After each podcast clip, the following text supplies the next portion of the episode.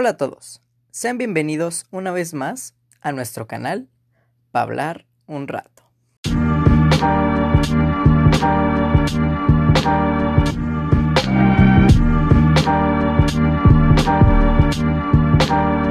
Hey, ¿cómo están todos amigos? Buenos días, buenas tardes o buenas noches. El día de hoy será un episodio algo distinto, pues les hablaré de un tema que en lo particular me apasiona, el arte. Esos cuadros colgados en las paredes de los museos más famosos, esas esculturas talladas en mármol con sus detalles sobrenaturales o incluso esas pinturas con sus pinceladas definidas, nos muestran una realidad alternativa, aunque, como ya lo imaginamos, no todo es de colores pastel. Así que siéntate, relájate y acompáñame. Cual abuelo frente a la chimenea, me gustaría empezar contando la historia de un artista que a mi parecer es un claro ejemplo de lo difícil que suele ser el arte, el cual es Vincent Van Gogh, uno de los artistas más conocidos el día de hoy, cuyos cuadros valen un poco más de 80 millones de dólares, aunque en sus tiempos estos simplemente fueron sobrevalorados y tachados como un trabajo desagradable. Es por esto que él decía que quizás Dios lo había hecho pintor para la gente que aún no había nacido. Y vaya que tenía razón. Vincent nació en el año 1853 en Holanda. Desde muy pequeño fue abrumado hasta por su propia madre, pues un año antes su hermano pequeño moriría, el cual era llamado exactamente igual a él. Es por esto que al nacer su madre le guardaba cierto enojo, por lo cual pensaba que su infancia había sido fría y cruel.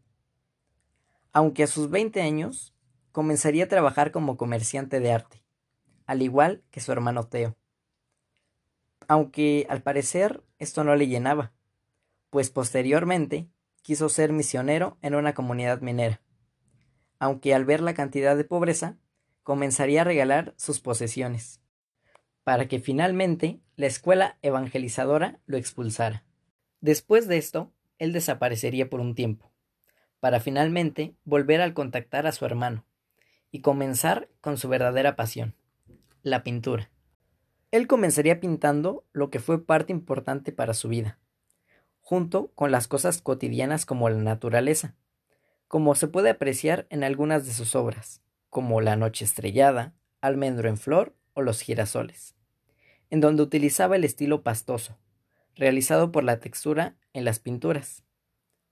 Su sueño siempre fue crear una comunidad de artistas, en donde pudiesen vivir y pintar juntos, apoyándose entre todos, aunque casi lo logra con ayuda de Gauguin, otro pintor de la época.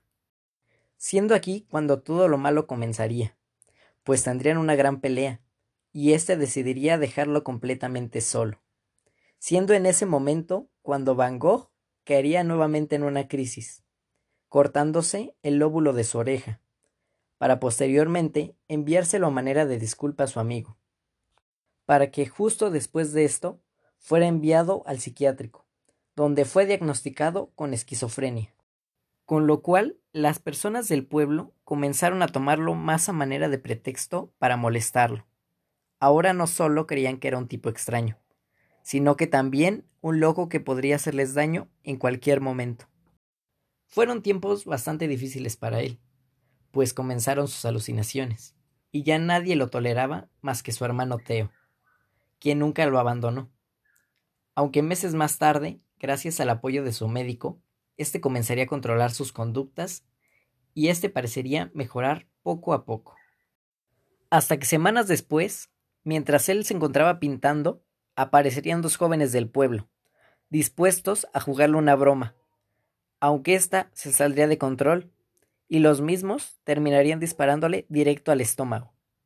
Mientras él volvía caminando a su hospedaje, aquellos jóvenes tratarían de esconder toda evidencia, lanzando al río y enterrando sus materiales. Van Gogh nunca quiso culparlos, y simplemente sostuvo que había sido un intento de suicidio.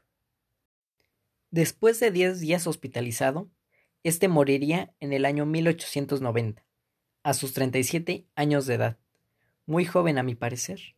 Con esto, Teo junto a su esposa comenzarían a juntar todos y cada uno de sus trabajos, para así poder realizar la compañía Van Gogh, en donde todos estos se expondrían. Si la analizamos, es una historia bastante melancólica, pues realmente consiguió la fama y el ser reconocido hasta después de su muerte. No estuvo presente para ver toda la influencia que creó, e inclusive lograr su sueño de estar reunido con otros artistas. Aunque existan opiniones divididas sobre este personaje, esta debe de ser una lección para ti, amigo oyente. El camino no será fácil, ni mucho menos sencillo, pero si te esfuerzas día con día, puede que en un futuro todo ese esfuerzo dé sus frutos. Tú simplemente lucha por lo que quieres. Pero bueno amigos, espero les haya agradado esta nueva sección y pueda servirles de algo. Muchas gracias por haberme escuchado y hasta la próxima.